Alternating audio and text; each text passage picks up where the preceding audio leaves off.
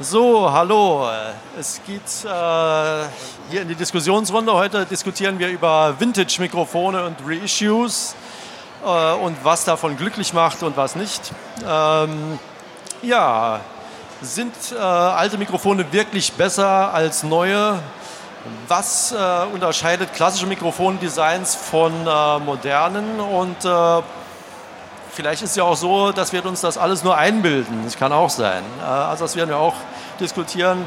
Äh, dann bleibt die Frage, ob Neuauflagen oder äh, gar Nachahmungen von Drittanbietern unser Verlangen nach dem Original und seinem ganz besonderen Mojo stillen können.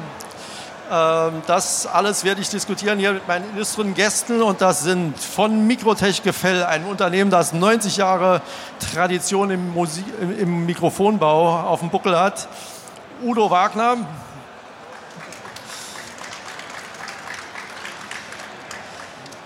Auch nicht viel jünger ist äh, die Georg Neumann GmbH in Berlin, wo viele der begehrtesten äh, Mikrofonklassiker entwickelt wurden. Äh, von dort importiert direkt aus Berlin Martin Schneider. Dann vom japanischen Traditionshersteller, das darf man so sagen, denn äh, Audiotechnica gibt es schon seit 1962 äh, und ist seit äh, 1978, also schon seit über 40 Jahren im Mikrofonbau tätig. Äh, Christian Bettin Kittel von Audiotechnica. Und ganz jung, aber von alten Hasen geleitet. Ähm, Austrian Audio. Ähm, Leute, die die Wiener Tradition im, im äh, Mikrofonbau wieder aufleben lassen wollen und das äh, sehr eindrucksvoll getan haben mit ihrem äh, ersten Mikrofon, das ich gerade in der neuen Ausgabe von Sound Recording getestet habe. Äh, von Austrian Audio aus Wien, Walter Rührig. Schönen guten Tag. Gut. Äh, upsala. Ja, ja, also viele Anwender glauben, dass äh, Mikrofone aus den 50ern und 60ern äh, besser klingen und überhaupt besser sind als äh, aktuelle Modelle. Und äh, das trifft wahrscheinlich sogar auf einen Haufen Leute zu, die eigentlich noch nie mit den Originalen in Berührung gekommen sind, aber vielleicht die Aufnahmen gehört haben aus der goldenen Ära und äh, sich nun an, an äh, ein Vintage-Mikrofon oder ein Original aus den äh, 50ern, 60ern wünschen. Aber reine Nostalgie, würde ich sagen, ist das auch nicht, denn es gibt ja auch viele ähm, wirklich namhafte Engineers. Äh, mir fällt gerade Al Schmidt ein, weil ich sein Buch gelesen habe. Ähm, die tagtäglich immer noch mit den äh, Mikrofonen der 50er und 60er Jahre arbeiten.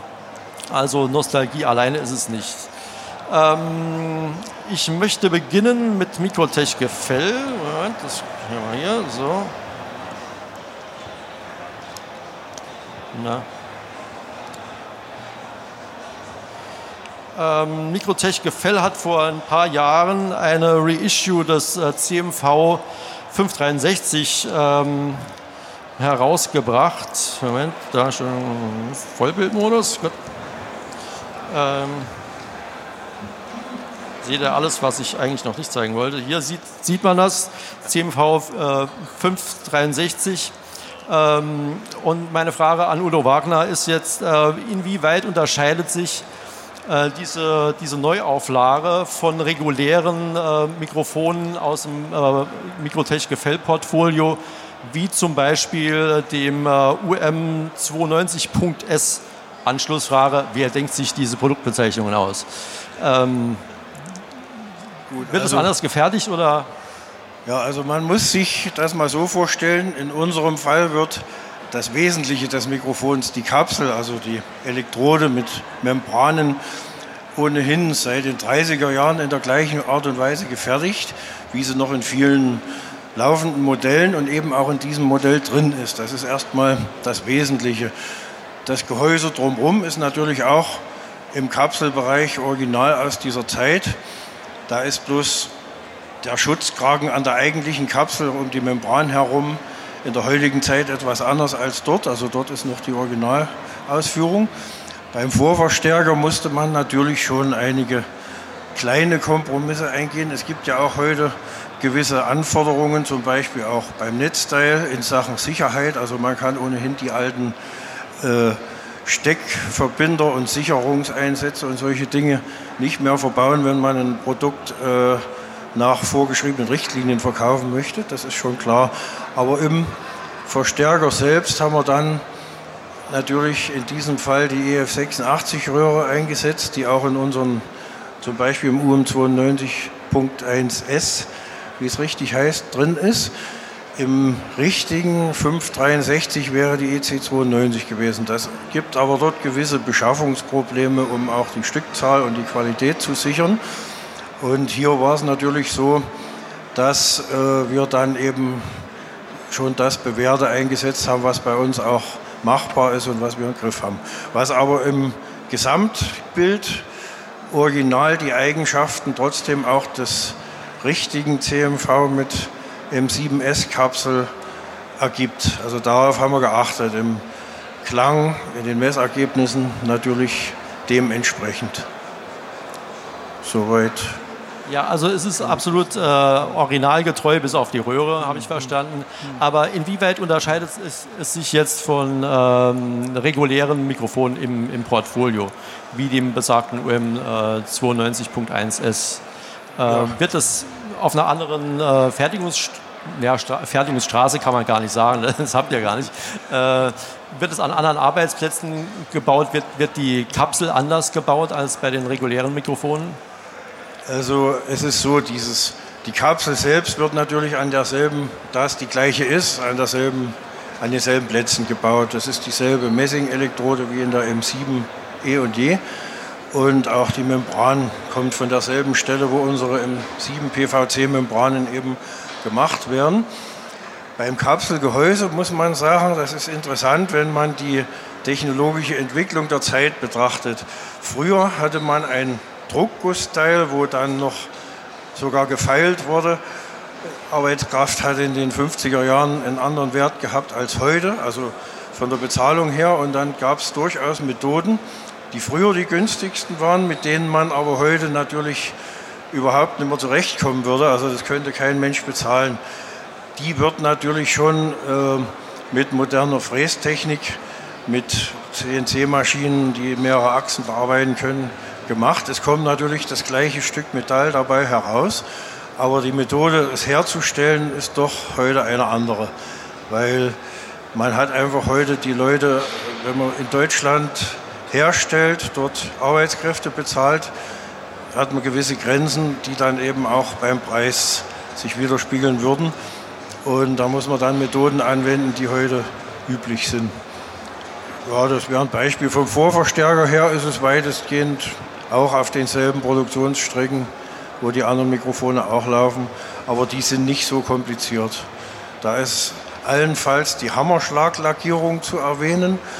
Ähm, das war früher ein Standard, da wurde jedes Versuchsmuster und jedes Stück Blech damit lackiert und das war das Einfachste, als wir schon mal mit einem, einem, einer Wiederauflage des UM57 vor etwa zehn Jahren angefangen haben sind wir drauf gekommen, dass es eigentlich erstmal keinen gab, der ordentlich Hammerschlaglack machen konnte in der Firma.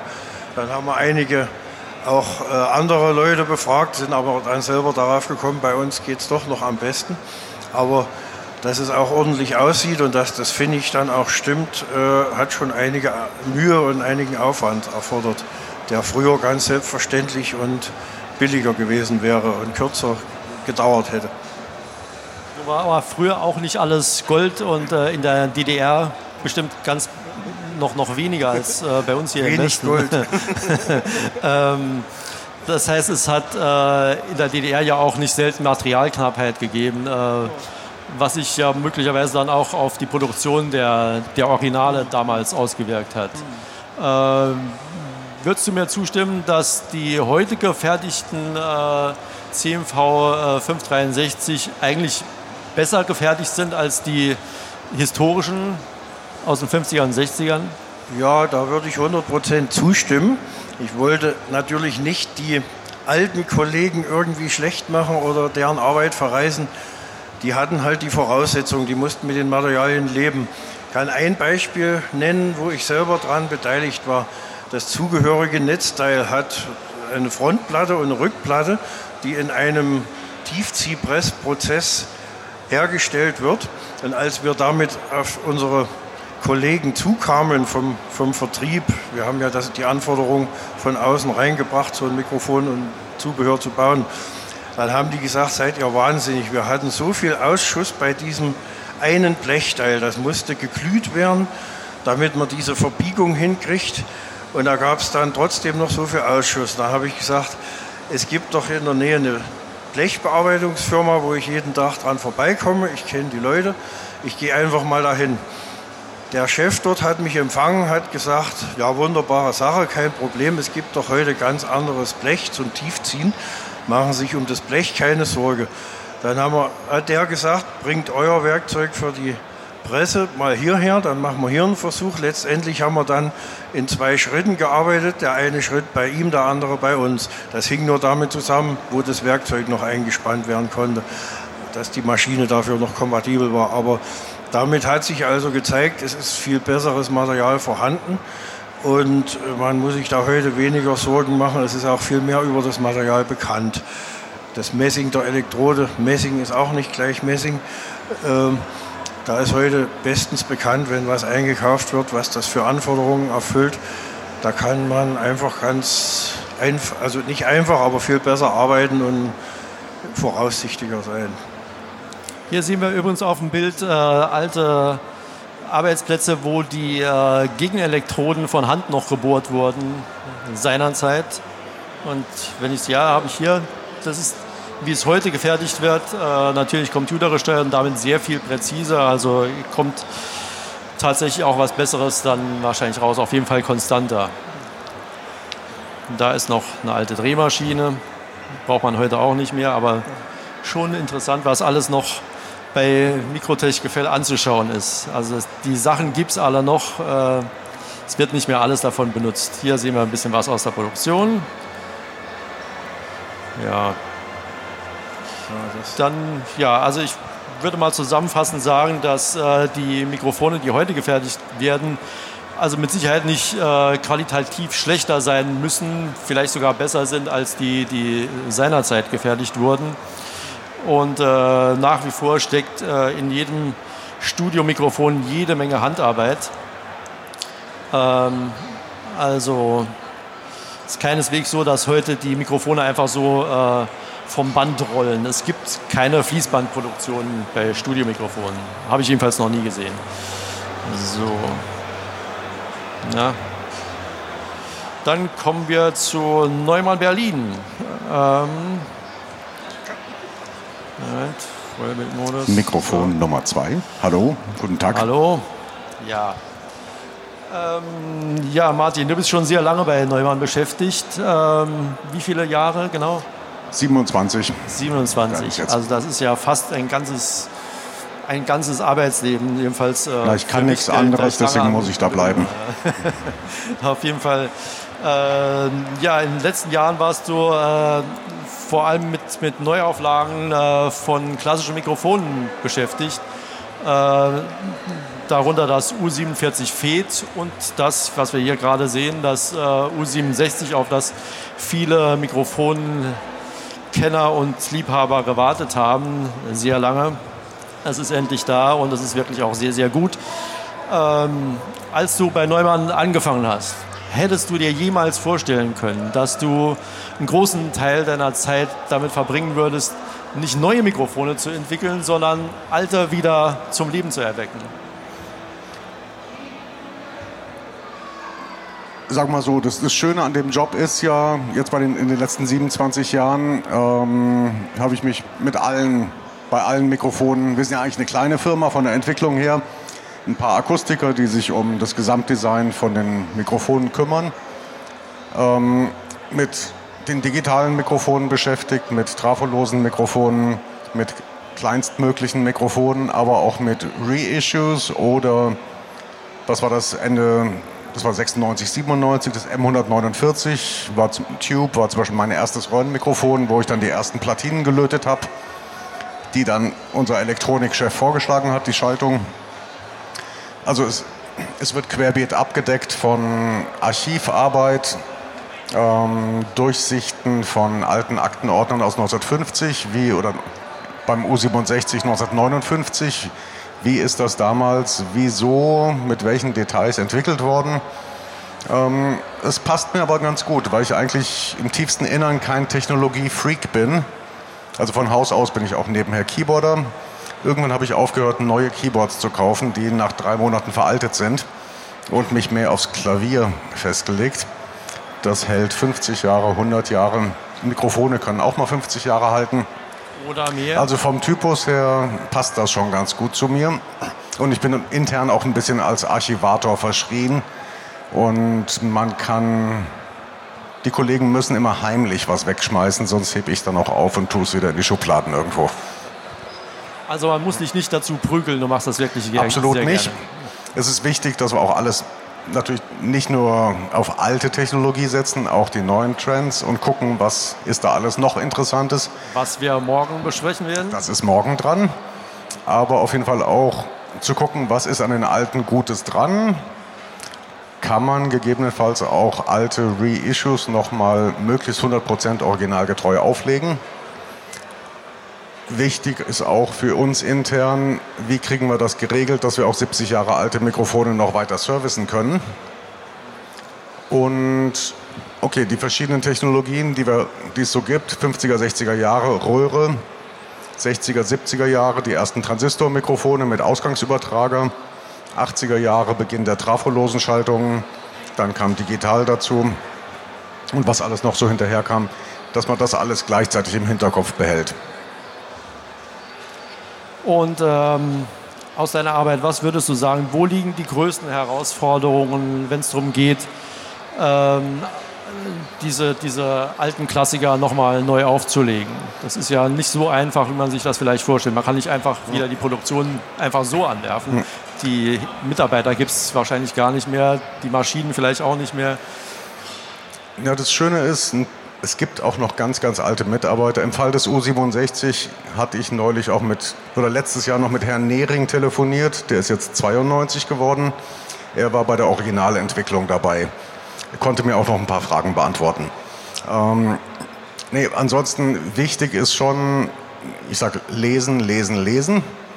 Wenn es alte Dokumente gibt, alte Entwicklungsunterlagen, das komplett durchgehen sich wundern und bewundern auch, was die Kollegen damals alles schon gemessen haben und was sie alles schon wussten und was sie alles berücksichtigt haben. Okay, die Messmittel waren halt damals dann punktweise Aufnahmen von irgendwelchen Frequenzgängen, wahrscheinlich über den ganzen Tag, was man heute dann in 30 Sekunden macht. Aber daraus das Ganze zu lernen. Was sind die kritischen Teile? Okay, dann mit der eigenen Erfahrung dann natürlich auch, was werden sowieso die akustisch-mechanisch komplexen Teile sein. Dann, wenn es um Bauelemente geht, Röhre oder irgendwelche Transistoren, die es vielleicht nicht mehr gibt, gucken, ist das Material noch beschaffbar. Im Fall des U47 FETs war es zum Beispiel so, ähm, da ist der Transistor auch sehr kritisch. Als ich dann 1000 Stück in der Schublade hatte, wusste ich, okay, also konnte ich sagen, okay, wir können das Projekt starten. Beim U67 genauso. Die Röhre, ist sie beschaffbar, ist in ausreichender Qualität beschaffbar. Ein paar hundert Stück einkaufen, komplett durchtesten, dann sagen, es sieht gut aus. Und gut, die anderen Sachen, dann Mechanik, Gehäuse oder sowas, das sind dann alles dann schon noch gegebenenfalls aufwendige Sachen, aber meistens machbare Sachen. Äh, zur Erklärung vielleicht hier der Fotos. Also links sehen wir ein äh, U67 aus den 60ern und äh, rechts sehen wir ein, die aktuelle Reissue. Man sieht, äh, da gibt es kaum einen Unterschied zu sehen. Ähm, das ist auf der Rückseite setzt sich das fort. Da sind natürlich jetzt äh, Bauteile neueren Datums, aber es sind im Prinzip genau dieselben äh, Kondensatoren mit denselben äh, Dielektrika und allem. Also schon es ist Detailarbeit auch. Es ist das identische Layout. Ja. Ähm, U47 Fett haben wir ja zuerst gemacht. Da, als wir darüber gesprochen hatten, auch mit den Kollegen Elektronikern gesprochen, weil ich ja das neue Layouts brauchte. identisch abgemalt. Von den alten gab es auch Vorschläge, ah, da könnte man die Schaltung doch noch hier verbessern. Nein, keine Verbesserung. Die Schaltung ist heilig. Wenn wir ein Reissue machen und es jetzt kein gravierender Fehler in der alten Schaltung drin war, dann heißt das, es wird eins zu eins so gebaut. Ähm,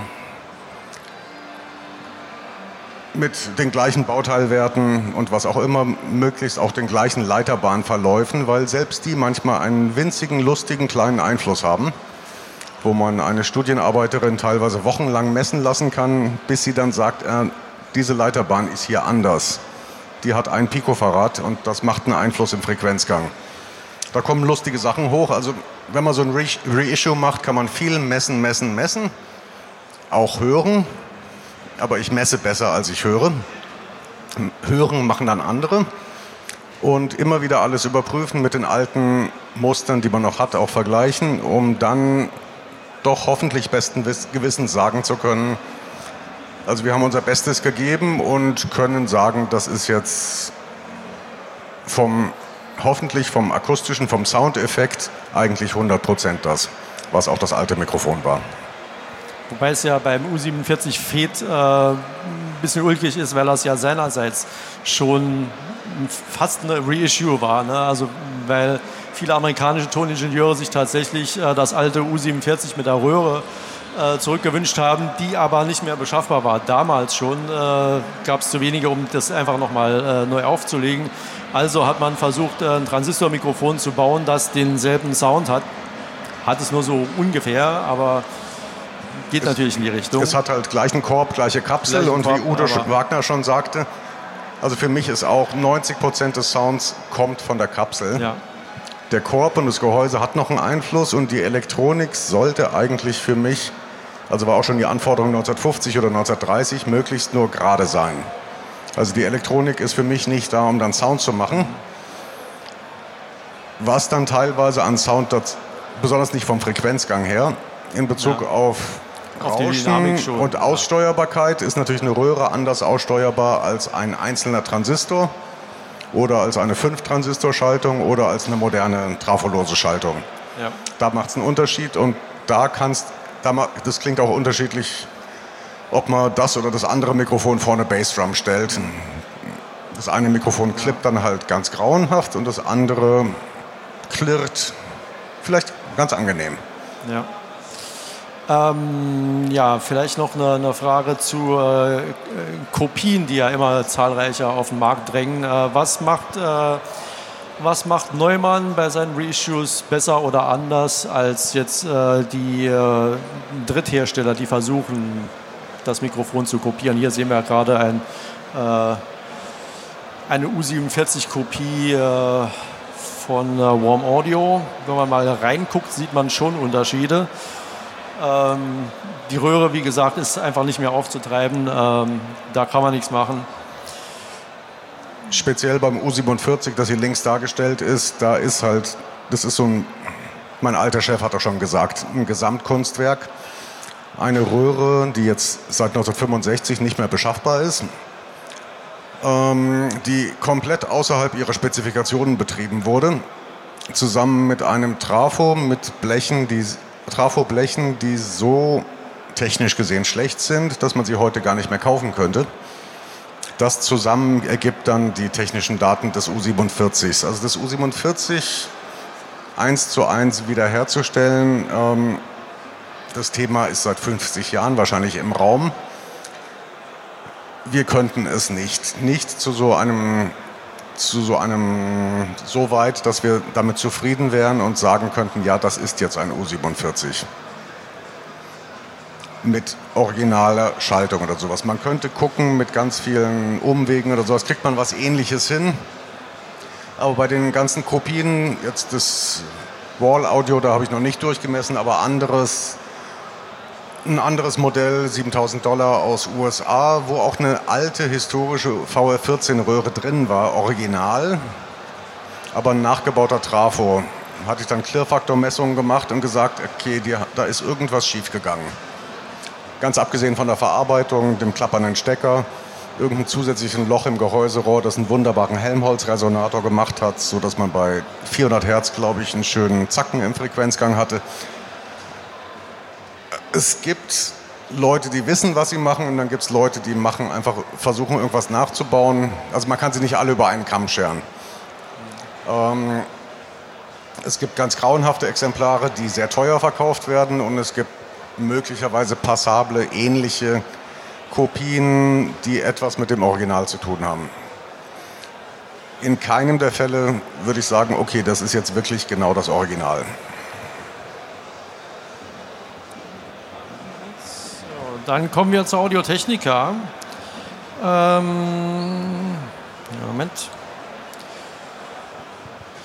Äh, ja, Audiotechnica, habe ich schon erwähnt, existiert seit 1962, ist also auch schon ein wirklich äh, ein, ein, Traditionshersteller, darf man ruhig sagen. Und Mikrofone, wie gesagt, seit 1978. Aber äh, bislang ist mir jetzt nicht bekannt, dass ihr Reissues von irgendwas machen müsstet oder äh, dass es da Anfragen gäbe. Also nee, also die 40er-Serie selber, äh, das 4033 war das erste und das gibt es erst seit 27 Jahren.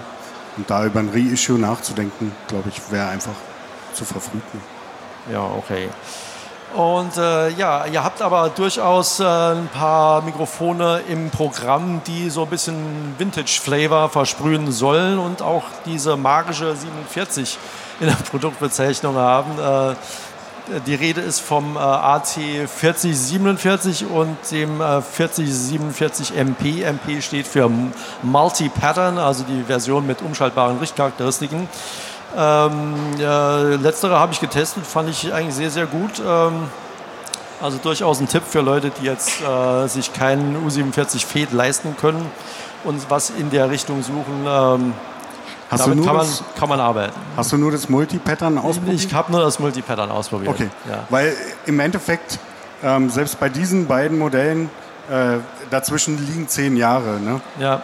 Also das 47er wurde 99 gebaut, äh, äh, rausgebracht und das Multipattern äh, 2009.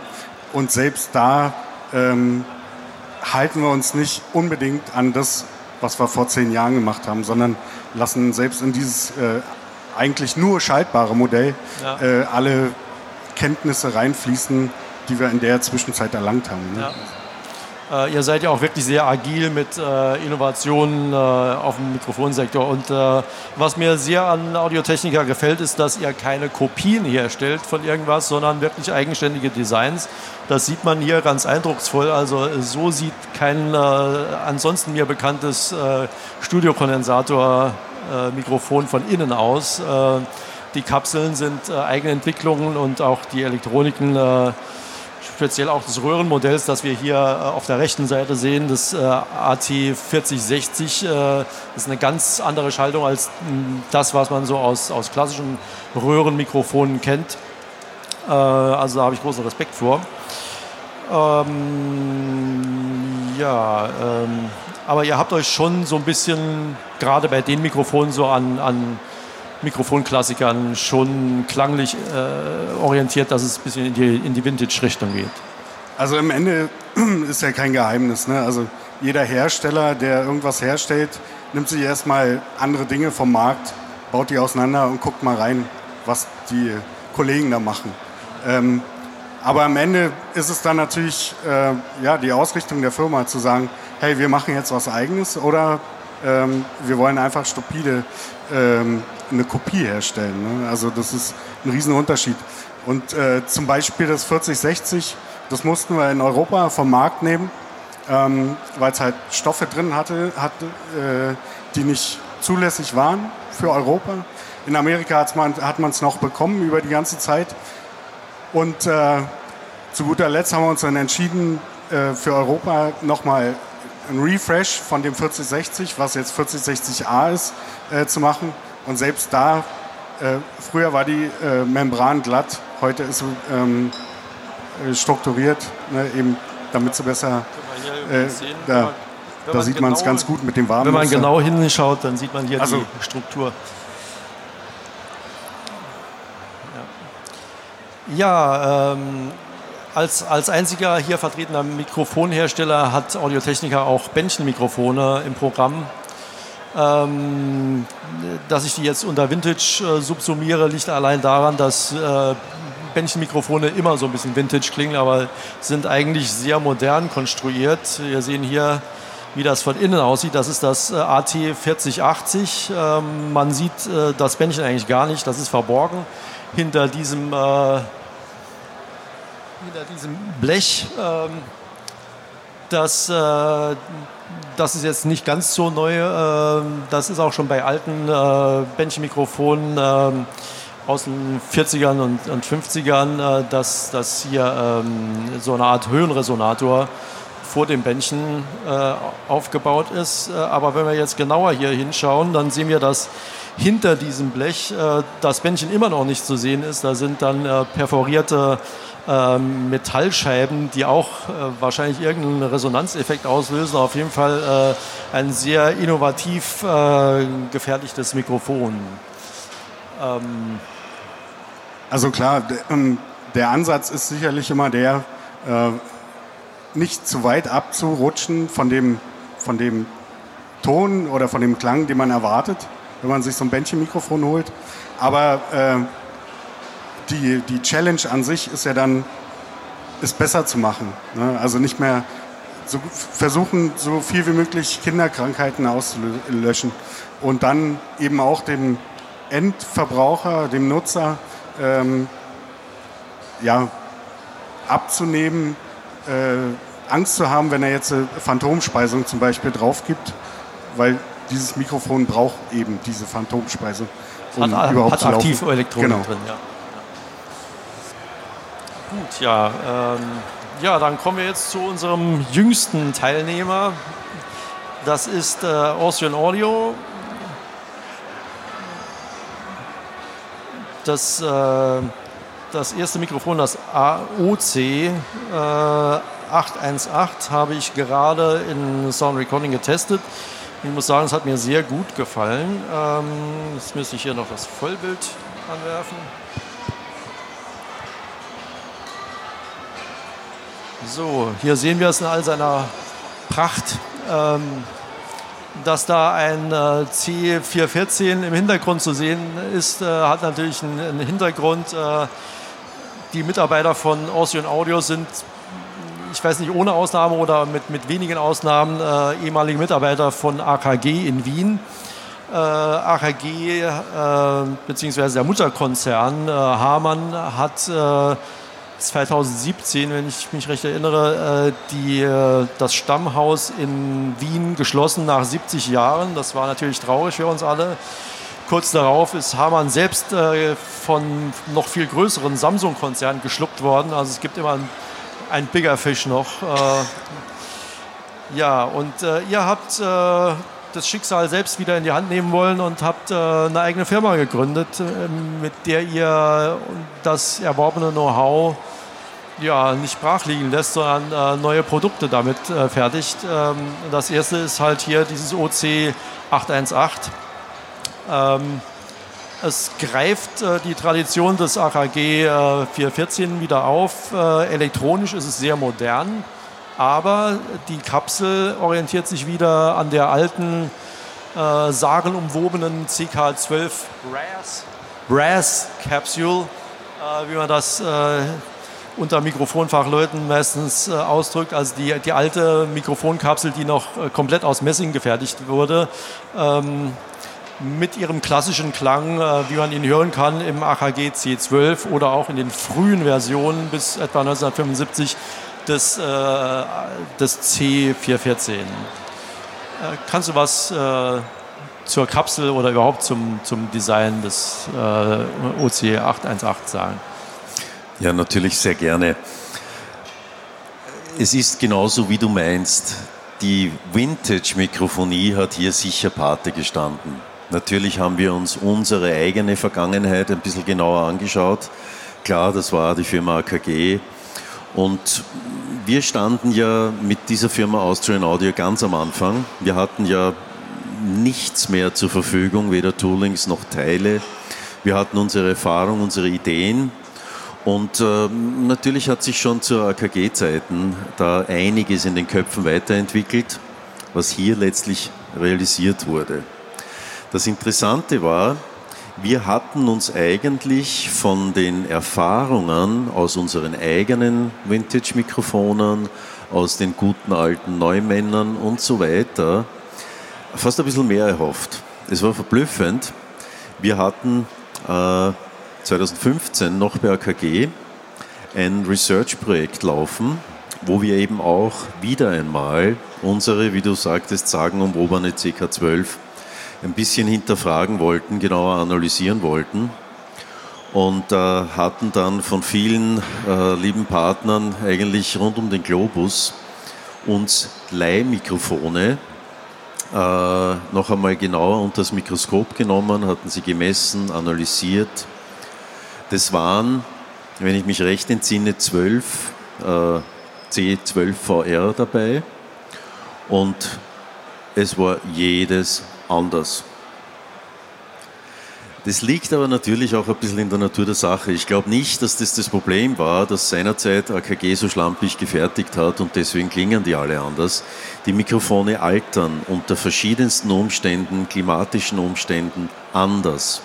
Und deswegen ergibt sich letztlich dann dieser große Unterschied. Also da waren wir ein bisschen, äh, äh sage ich einmal, fast frustriert, dass wir da nicht wirklich den Stein der Weisen finden konnten. Es gab schon tolle Aufschlüsse. Wir hatten auch unseren lieben alten Herrn Wolf noch einmal kontaktiert, der seinerzeitige Schöpfer der alten CK12. Der hat uns quasi dann am Schluss noch den Ritterschlag gegeben. Aber letztlich mussten wir doch und wollten wir natürlich auch neue Wege gehen. Wir haben ein bisschen was von den Erkenntnissen aus der Vintage-Zeit mitgenommen und äh, wollten aber natürlich dann doch auch in die Weiterentwicklung gehen. Das heißt, wir haben eine komplett neue Großmembrankapsel entwickelt für diese Mikrofonserie und äh, immer natürlich mit einem Auge auf unsere eigenen Vergangenheit, weil wir schon wussten, da war das eine oder andere gar nicht mal so unklug gelöst und das haben wir natürlich hier zu Rate gezogen, ja, ganz klar.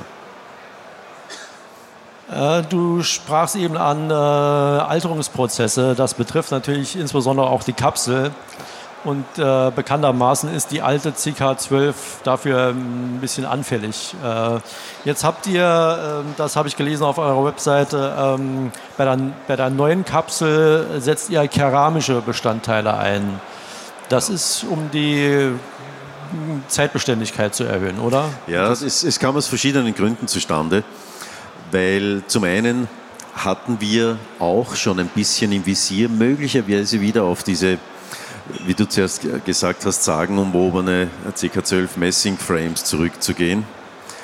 Aber das haben wir dann besser gelassen, weil eines der größten Nachteile der Messing Frames war natürlich äh, einerseits Metall zieht Feuchte gerne an. Wir hatten da immer wieder auch die Kurzschlussprobleme. Kunststoff war ja dann das Allheilmittel der letzten drei Jahrzehnte. Geht gut, großes Problem dabei oder größtes Problem dabei ist eigentlich die Formstabilität dieses Werkstoffs.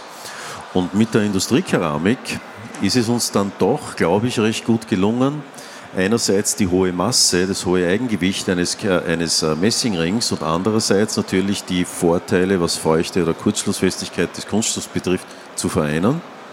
Und äh, sind mittlerweile auf einem patentierten Weg.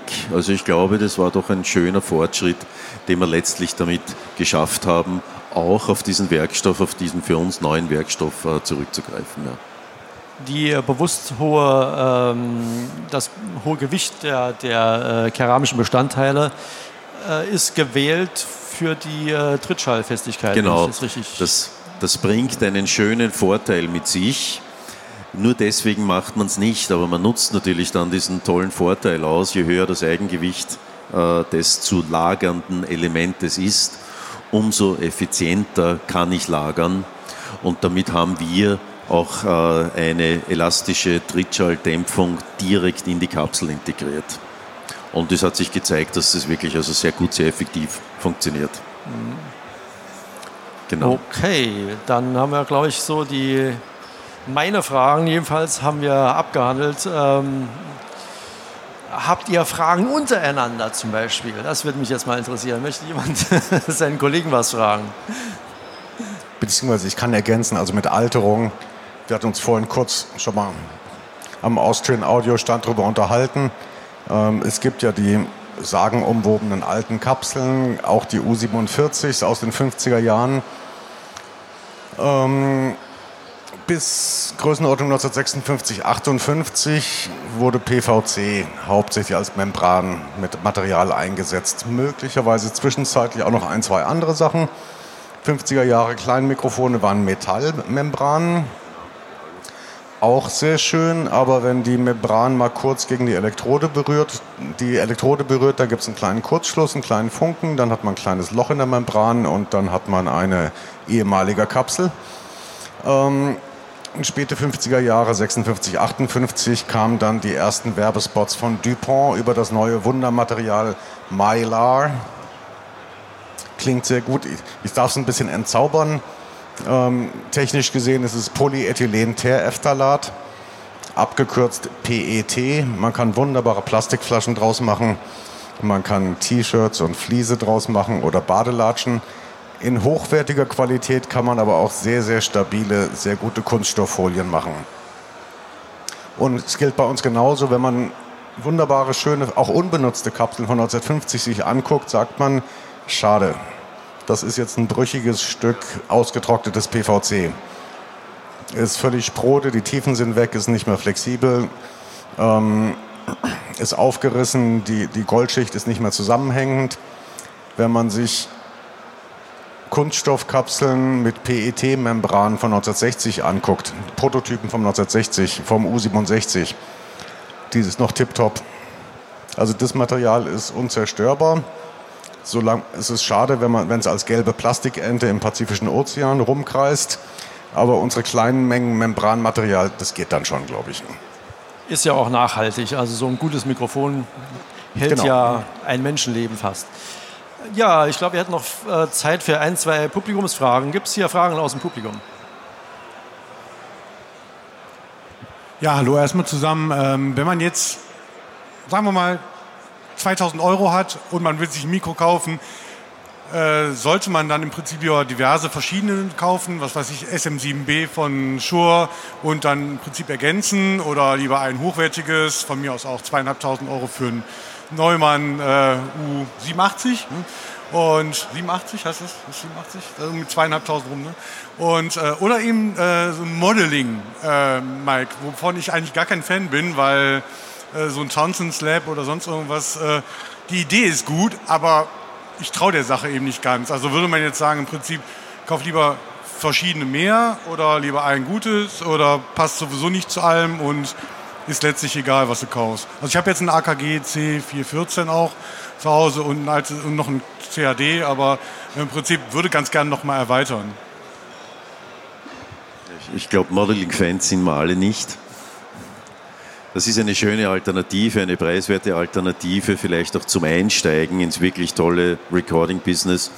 Aber wenn es dann um hochqualitatives Recording geht, würde ich auf jeden Fall sagen, ja, es ist immer gut, zwei, drei, vier verschiedene gute Typen zu Hause im Case liegen zu haben, weil letztlich ist es ja auch so, gell, die besten Produzenten der Welt, und wenn sie noch so begeistert sind vom Neumann, haben sie ein Audiotechniker, ein Microtech Gefell, ein Vintage C12 und äh, ein, zwei andere noch dabei und das ist ja gar nicht mehr wirklich zu werten, weil manche Geräte eignen sich eben für diese Sound Source, für diesen Klang in diesem Raum besser. Das ist ja fast so ähnlich, wenn du sagst, ist der Ferrari besser als der Lamborghini oder ein anderer Supersportwagen? Ist er nicht. Aber es ist fein, wenn man alle drei in der Garage stehen hat. Oder wenigstens einen von denen. Aber, aber keine drei Fiats. Gibt es noch eine Frage? Erstmal eher wahrscheinlich an den Kollegen von Neumann. Ich frage mich seit geraumer Zeit, weil es gibt ja einen großen Bedarf anscheinend nach einem echten U47 wieder, mit einer VW14 oder auch nach einem M49 mit einer AC701. Wo liegt genau das Problem? Warum kann man das heutzutage, diese Röhren technologisch nicht mehr fertigen? Ist das Wissen verloren gegangen? Existieren die Maschinen nicht mehr oder sagen wir so, beim U67 letzte Reissue ist genauso wie beim, letzt, beim CMV 563 von Gefell ja die EF86 drin. Die gab es 1960 schon ähm, und das Schöne ist, es gibt sie auch heute noch. Und woran liegt das? Ähm, sie ist auch in Gitarrenamps drin. Sie war damals eine Universalpentode, wird zwar in Mikrofonen als Triode betrieben, aber sie war eine Allerweltsröhre, ist damals von Telefunken, Philips, Valvo, von allen erfahrenen Herstellern in Massen produziert worden und es musste damals schon für Mikrofonzwecke selektiert werden. Ähm, jetzt haben wir das Glück, dass es zumindest noch ein paar Hersteller in der entweder Tschechisch, ehemaligen Tschechoslowakei oder in Russland, ein paar Röhren gibt es bestimmt auch noch aus China, dass es noch Produktionsstätten überhaupt für Röhren gibt ähm, noch Leute, die die Produktion hochhalten. Ähm, und da, wenn man sich den richtigen Hersteller aussucht und dann mit dem vereinbart, dass er nur die guten zu uns schickt, von denen wir nochmal die Hälfte wegschmeißen, ähm, nach 24 Stunden einbrennen und so weiter, kriegt man das hin. Eine komplett Röhre wie AC701 oder VL14 gar neu aufzulegen, es gibt Leute auf der Welt, die hätten das genügende Kleingeld und könnten sagen, jo, wir setzen jetzt mal 100 Leute darauf an, gebt euch fünf Jahre Zeit und, oder vielleicht auch nur drei Jahre, wenn sie gut sind. Und die holen, die schaffen das aus dem Nichts. Die geben jedes einzelne Teil ins Labor, analysieren, was war das damals für eine Mischung, woraus ist die, die Heizspirale in der VL14 gewickelt worden, was waren die besonders schlechten Materialien, die vielleicht genau dafür sorgen, dass die, der und der Effekt passiert ist vorstellbar. Späte 90er Jahre gab es auch mal zwischenzeitlich einen Geschäftsführer einer befreundeten Firma, die mit, sehr mit uns zusammenhängt, ähm, der dann gesagt hat, er kriegt da alles hin. Dann haben wir ihm mal eine aufgesägt, dann hat er reingeguckt und dann hat er ein Wort gesagt und dann war das Thema dann erledigt. Es, es ist keine Rocket Science, kein Wunderwerk, aber ähm, es ist sowas in Serie zu bauen, in mittleren Stückzahlen, sagen wir vielleicht ein paar tausend Stück. Wenn es Millionen Teile wären, kein Problem. Das rechnet sich dann. Wenn es nur eins wäre, dann wird man vielleicht noch einen finden, der es einem hingewickelt bekommt. Wenn es darum geht, tausend oder ein paar hundert Stück pro Jahr zu machen, das rechnet sich alles völlig gar nicht. Und es, es wäre unendliches Re-Engineering von der Technologie, die wirklich eigentlich, eigentlich waren 1970 alle im Rundfunk und alle in der Tontechnik glücklich, dass diese blöden Röhren endlich ausgestorben sind, dass es jetzt Transistoren gibt, dass man auf Phantomspeisung gehen kann.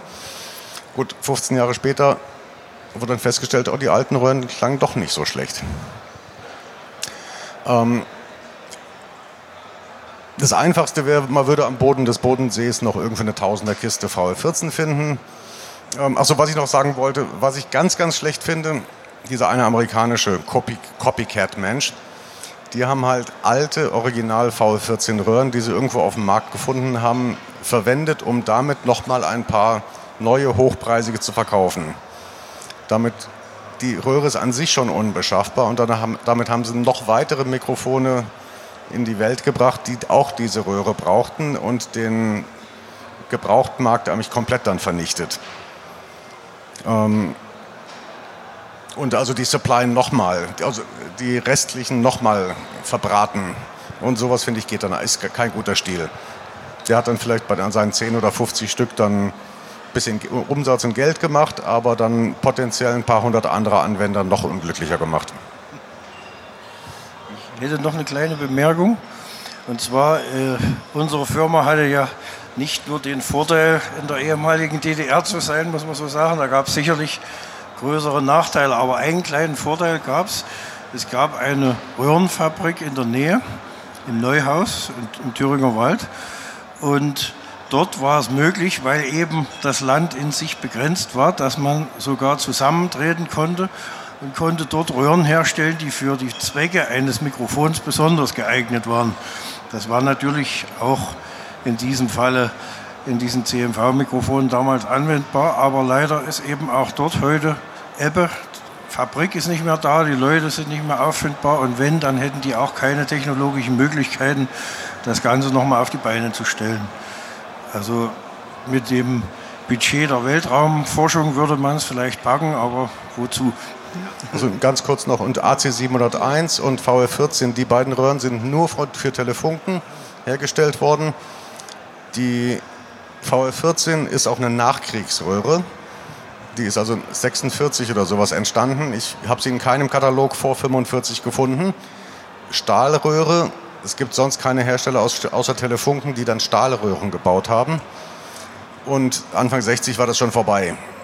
Und die AC701 wirklich zusammen mit dem Rundfunk, mit Neumann und Schöps damals, ich weiß nicht, AKG war glaube ich nicht beteiligt oder auch schon bei der Entwicklung.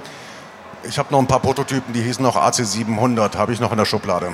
Ähm, die 701 war es dann und die 701K dann die Clear-Arme, aber wirklich nur von dem einen Hersteller, nur für diesen einen Zweck.